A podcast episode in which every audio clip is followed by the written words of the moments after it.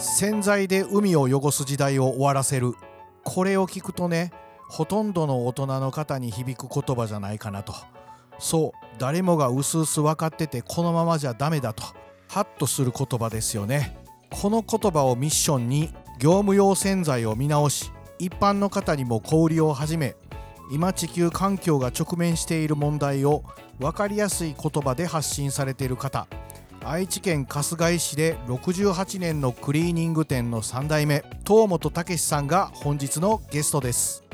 いやーお話を聞くとね環境のことできることから始められるねんなと本当にそう思います。今週と来週2週にわたって東本武さんのお話じっくり聞かせていただきます。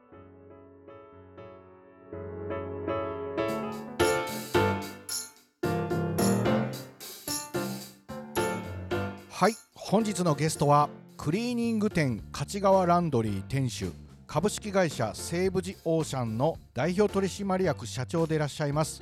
東本武さんです。よろしくお願いします、はい、よろしくお願いいたします。本日はね愛知県春日井市にあります勝川駅勝川ランドリーの駅前店にお邪魔しております動物さんありがとうございます。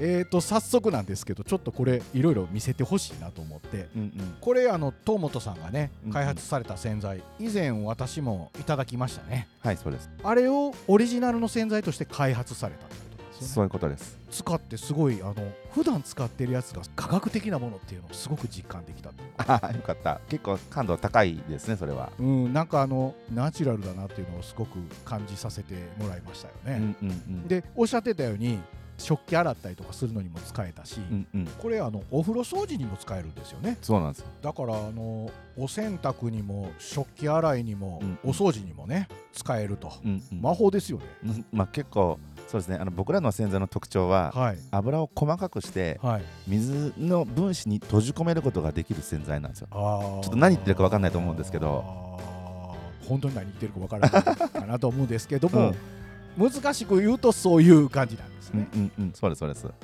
まあ、あちこちでお話しされてると思うんですけど洗剤を作られた経緯って何かあったんですか？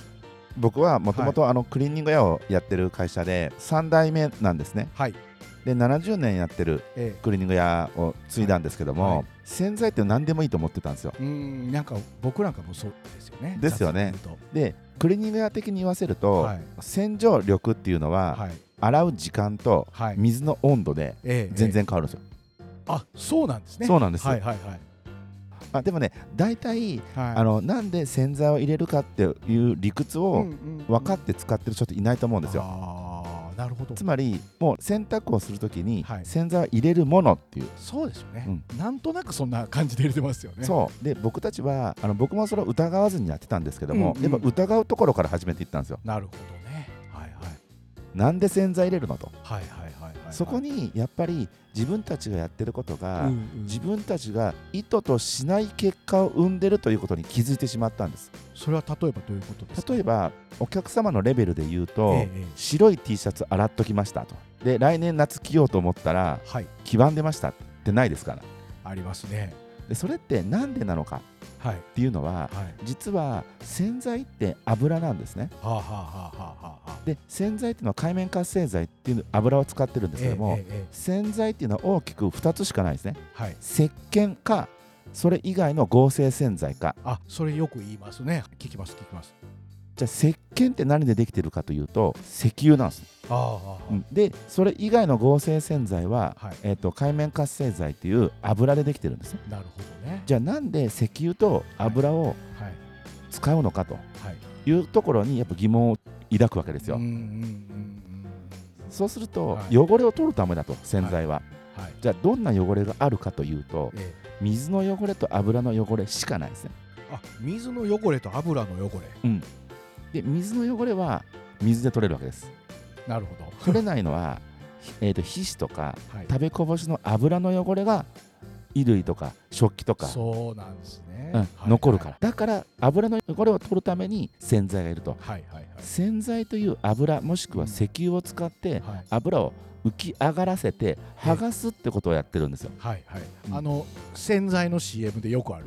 そうそうそう。そうですそうです。はい。うんで北さんね今目の前にこうお皿をはい。用意させてもらったんはいですけど、はい今はねお皿用意いただいてますけど。で僕もあのこの実験を見てから、はあれ僕がやってること要するにクリーニング店、はい。僕あのコインランドリーも4店舗経営させてもらってるんですけど、はい。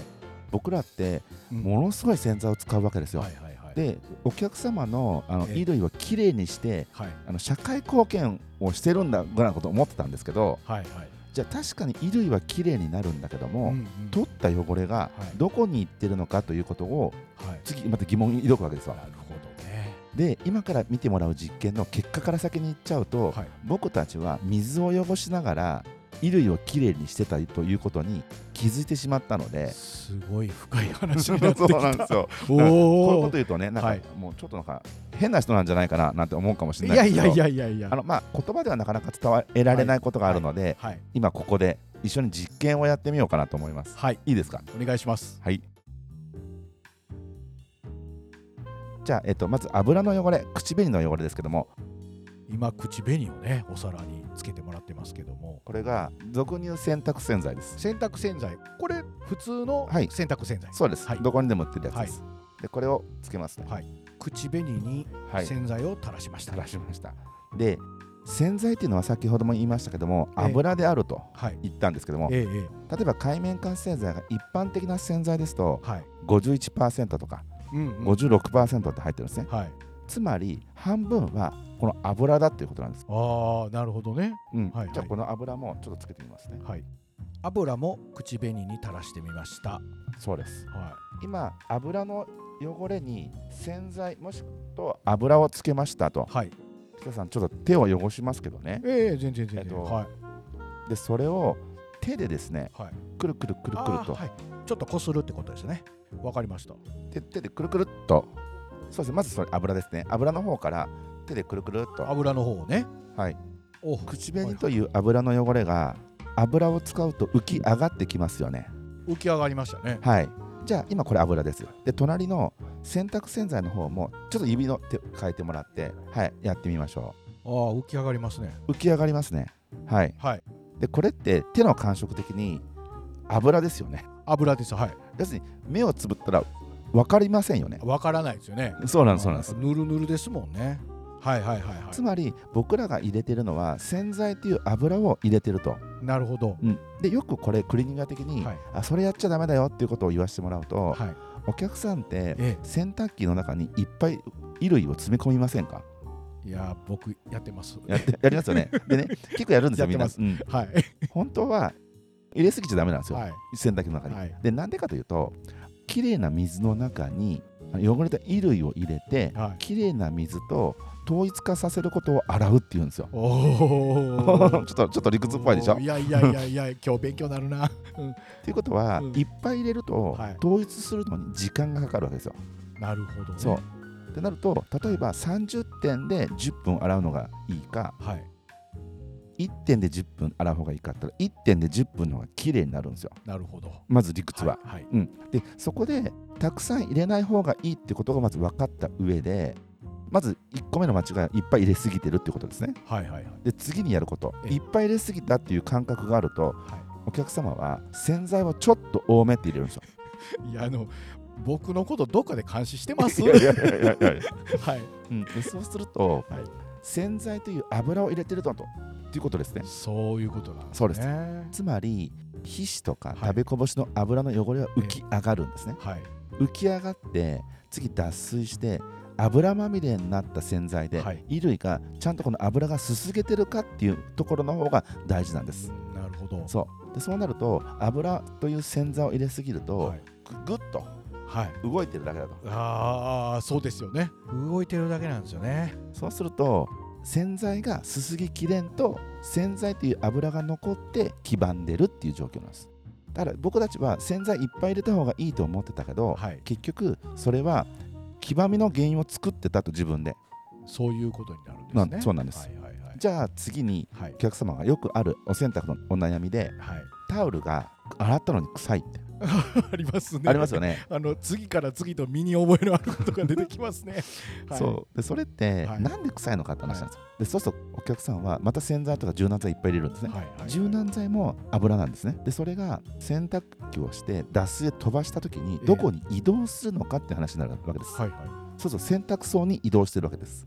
ああ移動していると。はいはいはいだから洗濯槽クリーナーって定期的に1ヶ月に1回やるっていうのがはい。一応ルールなんです。あルールなんです、ね。ルールなんですはいはいつまり衣類についた汚れを洗剤という油で剥がしたらはい。洗濯槽に移動してると。うんうん。で洗濯機というのはきれいな水との統一化であると。はいはい汚い洗濯機で洗えればえ洗濯機についてる汚れがえはい。タオルもしくは衣類に戻る戻ると。だから逆汚染となって臭くなるっていう原理なんですってことは洗剤いっぱい入れたら洗剤が石鹸が洗濯槽についてるわけです、ああなるほどね、うん部屋干ししたら草なるとかみたいな違います違います。あれ違うんです、ね、違います。よくでも部屋干し用洗剤とかってうん売ってますよね、うんうん。あんなんはどうなんですか？海面活性剤の量が低いだけです。そういうことですね。そうすると汚れは取れにくくなると、うん。つまり汚れをしっかり取ろうと思うと、はい。海面活性剤を入れなきゃいけない。要するに強い洗剤ですね。はい。強い洗剤を使うと、はい。しっかりすすぎきらないと、はい。それが洗剤が残って黄ばんだり洗剤が残って臭くなると。要するに油って酸化臭がするじゃないですか。そうですね。あれ親父臭いとかじゃないんですよ、はいはい洗剤が残った匂いなんです実は そうだったんですか？そうなんです。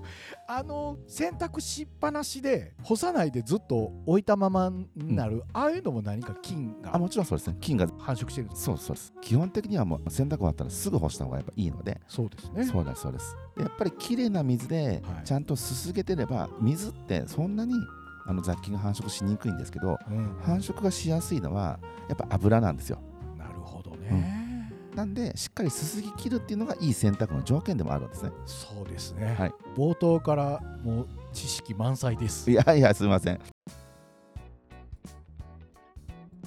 でも今まではそういう、まあ、石鹸もしくは合成洗剤しかなかった。の、はい。じゃあ例えばですけどこれが洗濯機に移しました、はい。ええ。汚れを、はい。洗濯スクリーナーで剥がしました、はい。剥がしたら次どこに移動するのかっていう話をすると。そうすると排水パイプですねうん。見たことありますか？排水パイプ。あんまり見ないですけどね、うんうん。見ないようにしてますよね。そうですよね。うん、あの見るときっとこうだなって思うんでねそうなんですよでこれは油がそっちに移動してるんでええ。パイプが詰まるんですね。はいはいはいだからパイプクリーナーってちゃんと売ってますね。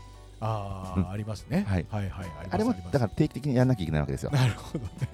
そうすると はい。パイプの汚れは剥がれるわけです。はいしっかり。はいはい。じゃあどこに次移動するのかと。はいいうとやっぱりそれが川や海へ流れていってると。なるほど。はい。はいはいつまりお洗濯をすると洗剤という石油もしくはええ。ーと油をはい。川や海へ撒いてる。石油タンカー事故と同じようなことをやってるってことに気がついてしまったんですよ。ほんまですね。そう。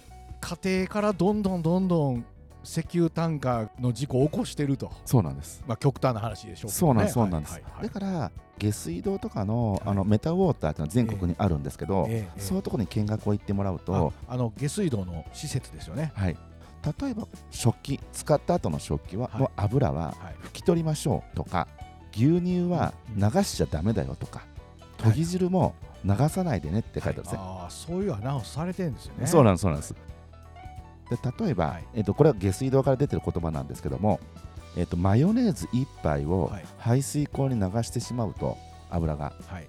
魚が住める水質になるためには300リッターのお水が12杯。つまり3600リッターで薄めてあげないと、ええ。魚が住めない状態になってるとはいうことなんですね。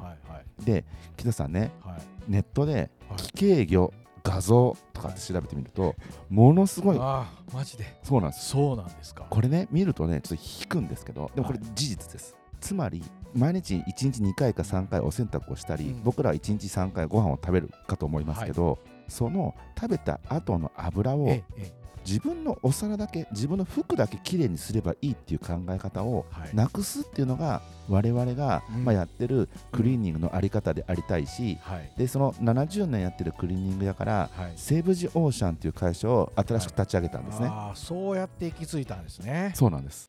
でそこでは今から見てもらう海を守る洗剤。はい。つまり我々の洗剤はええ。油を細かくして水でくるむそして微生物が分解しやすくして、うん。で、えー、と95%の分解はエビデンスで確認できてるっていう洗剤を作ったんですよ。ああ素晴らしいですね。ちょっと見見てもらいますね。はいお願いします。でこれが、い。えー、と洗剤を15倍に薄めたものです。はい。でちょっとスプレーでかけますね。はい。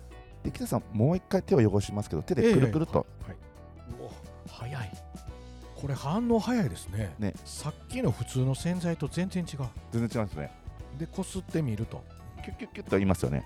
言いますね。でこっち油なんではい。永遠にぬるぬるですね。ぬるぬるですよね。はい。で僕たちの洗剤これ油でしたけども、洗剤かけますね。はい。どうなるかというとえーそれ分解しちゃうんですか？おおすげえ。これすごいな。は水で包むということはこういうことです。あ。水で包んでるんですね。そうです。で、えっとですね、油を極力細かくして、はい。水の分子に包んでるんですよ。で、そうすると、えっと、油って油で油を剥がすと、はい。今度冷えたらまた油と油が固まってしまうんですね。うんうん。これがオイルボールっていう状態です。それがオイルボール。オイルボール。あこれが例えば油と油が固まったのが洗濯槽クリーナーで出てくるあの藻みたいな。あれは油と油が固まった証拠ですね。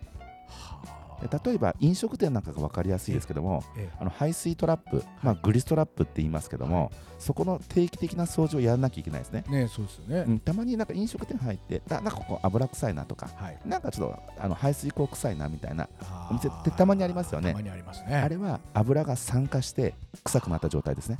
なるほどな。そうそうそういうことか。そう。でつまりあの油はうん。食器を洗った時に洗剤を使うそもそもの料理の油が固まってそこに存在してるわけですよ。でそれをまた業者を呼んで今度は硫酸でも溶けないですよあれなはね。で溶けてまた剥がして流すと、どこに行くかというと先ほど言ったように、まあ、川や海へ流れていくと。流れるんですよね、改めて聞くと怖いですね。ということを、まあ、僕たちは要するに繰り返しながらはい。生きるということは汚すことでもあるんじゃないかと、っうんうんて思ったんですね。だから例えばですけども、お洗濯だったらえ別に海を守る洗剤を使ってくれっていう話ではなくて、はい。洗剤を入れすぎないえうんうん。規定量を守るってことですね。はい。これが1億人みんなでやれば全然変わってくる話だと思いますし、そうですよね、うん、僕のあのバッと入れすぎてるやつね、うん。それを抑えればもう抑えましょうみんなで、1年分ぐらい1年分どころじゃないかもしれないかもしれないですね結局、うん、で例えば食べた食器も今これえですけど、えはい。うちはですねあの家族みんなではいごちそうさまでしたってやるとこういう15倍に薄めたスプレーボトルを置いてあってはい。こうやってやるんですよ。はい。で後であの、まあ、腰とか布とかはい。捨てるようなはい。拭き取るんですよ。はいはいはいこうやってやるとはい。はい要するに何何にやりたいかっていうと油を流したくないっていうことなんですけども、はい。こうやってやると誰が楽かなんですよ。はあ。やっぱり大体ですけどみんながお風呂入ってる間に、はい。お母さんが食器洗ってるっていう光景よく見ますよね。なんかあのそういう光景ですよね。そうですね。はい。はい。でこれね我が家はみんなごちそうさまでしたってやるとはい。こうやって腰とかで拭き取るんですね。おお拭き取ると。はい。はいはいで、はいはい。まあ拭き取るとまだ一回もすすいでないけどこんな状態です。おおえ割とピカピカですそうそうなんですよ。すごいなこれ。でこれで、はい。えっと、あと軽くすすいで終わると。つまりお母さんが、えっと、みんながはお風呂入ってる間にお皿を洗う時間がないんですね。あそうすると一緒にお風呂に入ったり、一緒にテレビ見るっていう家族の時間を作ると。ーなるほどね。うん。でママがはい。ありがとうねと子供に言うと。はい。でやっぱママに喜ばれたい褒められたいからはい。ママのためにやると家族が。う、んそれが環境に良かったっていう話にしたいわけですよ。なるほどね。環境にいいからやれって嫌なんですねこれ。そうなんですそうそう。楽しかったり、はい。楽だったり、うん。喜ぶってことにやっぱフォーカスしていくことはい。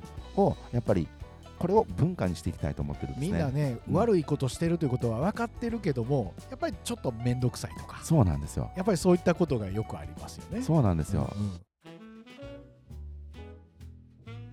うん。で我々が海を守る洗剤にええ。注力していったのは、これ実はコスト的に見るとええ。どの洗剤よりも安いんですよ。そうなんですそうなんです。いやなんか意外ですね。大体、まあ、一般的な洗剤っていうのは、はい。今北さんが見見えてる洗剤ははい。これ16回分です大体あこの大きさでね。そうですそうです。はいはいはい。で我々今海を守る洗剤を販売させてもらってますけどあれはい100回分なんですね、北さんに送らせてもらったの。ああれあれ100回分ですか？今友本さん持っていただいてるやつより全然ちっちゃいですよね。そうですそうです。っ そういうことなんですか？てことは16回ってことは1日2回でお洗濯するとうんうん。8日間つまり1週間1回買わなきゃいけないスパイラルに入れられてるんですよ。スーパーに行った時に、はい。卵買った醤油買った。はい洗剤買った。はい。だからいくらで売ってるかってまず分かってないんですよ。だから1回あたりの洗剤単価も分からないまま使ってる。そういうことですね。まあねちゃんとしてる主婦の方やったらねまあ分かってらっしゃる方もいるやろうけど。はい。そうなんです。で大体洗剤っていうのは380円とか350円で売ってるんですけども、はいはい。それを16回で割るとはい。大体21円なんですね。はい。でプラス柔軟剤皆さん使われると思うので、はいそうすると大体1回あたりのコストは40円です。はいはいはい。で我々の洗剤は28円なんですね。安いですね。安いんですよ、でなぜならば我々はあのクリーニング業をやっていく中で、うんうん。環境にいいからはい。肌にいいから、い。高い洗剤使えないですよ。そうですよね。だってワイシャツ100円ですよ。そりゃそうやわな。そう。コストが下がるから、はい。これを使っていったらはい。環境が良くなったと。はい。こういうサイクルじゃないとはい。本当に環境問題にチャレンジしていくなら、はい。やっぱりコストが大事なんですね。はい。でもやっぱり環境にいいから肌にいいから高いやつっていっぱいあるわけですよ。うんありますよね。でやっぱ北さんも先ほど言われてましたけど、い。それってあんたがやりたいだけじゃないって、う。んうんでやっぱりどこに意図としてはい。でどうなりたいかっていう絵を描こうと思うと、はい。こういう説明書きで買うっていうよりも安いから買ってたらはい。結果環境が良くなったが一番いい絵だと思うんですね。そうなんですよね。うんうんうんそうなんですよね。そこに頑張りたいなと思ってるんです。なるほどね。儲けたいだけじゃなくて自分が儲けた先にいい世界が広がってるということですよね。そうなんですよね。なんか自業自得っていう言葉がありますけど、うんうんじゃあ例えば僕らは洗剤というものをずっと流してるっていうことを知ったと、でもそうしないと発展しない業態なのかと。コインランドリーとかクリーニングは。うんうんうん。破壊しながらの発展をはい。胸張ってやれないですよねなんかまああんまり考えないままにこう進めていくことっていうのは多いですよね。そうですね、うんでもやっぱり自分たちのやってるそのクリーニングで社会問題になってるんじゃないのかってやっぱりちょっと思うことも多くなったってことですよね。そうですねそうやな立ち止まるってことですね。僕も娘が生まれてで例えば、まあ、SDGs っていう言葉がね今やね。認知ねされてきましたけども、はい2030年までの問題じゃないですよね。そうなんですよね。つまり娘の今高校2年生なんですけど、ええ。その子が結婚をしてええ。子供が生まれてその子の状態どうなってるのかってことをやっぱイメージしていかなきゃいけないと思うんですね。はい。でそうなった時に、え。やっぱり今魚が奇形魚が生まれてると、ええ。それは間違いなく汚水の問題なんですよ、はいはいはいでそのじゃあ今日やめたからって明日きれいになるわけじゃないですよねはい。やっぱ30年も40年も50年も100年もかかるかもしれないそうですよね。もう取り返しのつかないぐらいのとこまで来てますしね。うん、でその30年後50年後100年後の自分たちの子供たちがう、んなんであの時に知ってたのにやめなかったのと？なんであの時正さなかったの？はい。責められると思うんですね本当にそうなんですよね。でそれを今正すなら今だと思うんですよいやごもっともですね、えーいや結局ねほとんど世の中って問題を先送ってきたんやなって感じることが多いですよね。多いですよね。そう。でそうなった時に、はい。やっぱり我々は破壊しながらの発展ではなくて、ええええ持続可能な発展の姿というのは、クリーニング業うん。コインランドリー業をやってるなら、はい。こういう形じゃないかという、うん。ことをうん。うん。うん。まあ、提案しなきゃいけない。気づいたなら、ちゃんと言葉を発しなきゃいけない、はいでそれをやるときにクリーニングがクリーニングに言うんではなくて、はい。一つセーブ・ジ・オーシャンという会社を作って、ええ。もう海を守る会社を作ったと。はあ。だから僕らは洗剤を売りたいわけじゃないですね。やっぱり海を守るということは、やっぱり生きることでもあると思うので、はい。要するに排水が全部海に溜まるわけです。はいはい。つまりこの水の循環っていうのはそれがまた雲になって雨を降らすと。うんで森に雨が降らしたらはいこの富士山の湧き水って10年ぐらいかけて出てきてると言われてるんですね。はいはいはい。つまり水がきれいになるサイクルっていうのは微生物分解でしかないんですうんうんうん山の微生物たちが分解をしながら湧き水として出すと。これがもう最高にきれいな水なわけですよ。うんうんでこれを僕たちが汚しながら海へたどり着かせていくと。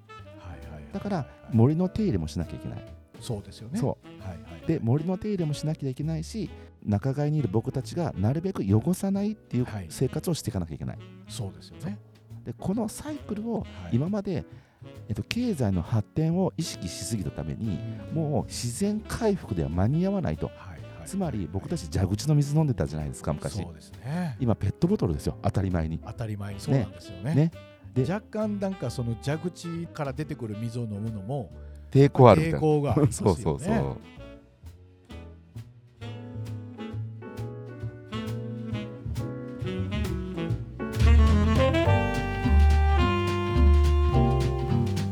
はい。今週の配信はここまでです。国連サミットで採択された国際社会共通の目標として2030アジェンダっていうことがクローズアップされています持続可能な開発目標最近よく耳にするかと思いますが SDGs ね。17ゴールが設定されててそのうち13が環境に関連することでねあらゆる業種の企業が今まさに取り組んでいて今年に入ってからは CM やテレビ番組でも頻繁に聞くようになりました。私も少なからずお仕事ではキーワードになってます。なので昨年あたりから NHK などで特集されている関連番組をね片っ端から見てて怖い話ばっかりなんですよ。海洋プラスチック問題とかね。そんなこと言われても自分の力じゃ何もでけへんやんけとかね。どうしたらええねんとか思ってたんですよね。環境問題ってほとんどの人が分かってるけど生活的にどうしようもないことがほとんどでその問題の正解と思われることを専門家とか啓蒙されている方とかに話を聞くとちょっと偏見かもしれないけど意識高いでしょって感じに思えたりね。どこか上から言われてるような気にもなったりって結構多いんじゃないかなって思うんですよね。でもね今日の東本さんのお話を聞いてめちゃ勉強になったことはもちろんなんですけどなんか腹落ちしたんですよ。東本さんはあくまでも自分もこれまで間違いを犯してきてて気づいた人の一人であると。本当にねすごいなと思ったのは勝川ランドリーの反省と決意を書いたパネルを店内に掲示されていたこと。これまでされてきたいわゆるクリーニング業地球環境へ負荷をかけてきたことなどね赤裸々に綴ってらっしゃっててフェアだなと。聖人君子のような振る舞いは1ミリもない。だからみんな一緒にやろうって感じが伝わってきてすがすがしい気分になりました。っていうことでお聞きになってらっしゃる方たちも同じような気持ちになってほしくじっくり聞いてほしいって思ってたんで長めの尺で1本というよりは2週でお届けしようと。来週は後編。今日お話をお聞きした海を守る洗剤こちらの量り売りをスタートされた話。そして実は今クラウドファンディングの真っ只中ということで詳細は番組のページにもリンクを貼っておきます。来週の配信も合わせてお聞きになってください。では今夜はこの辺で。北直哉でした。thank you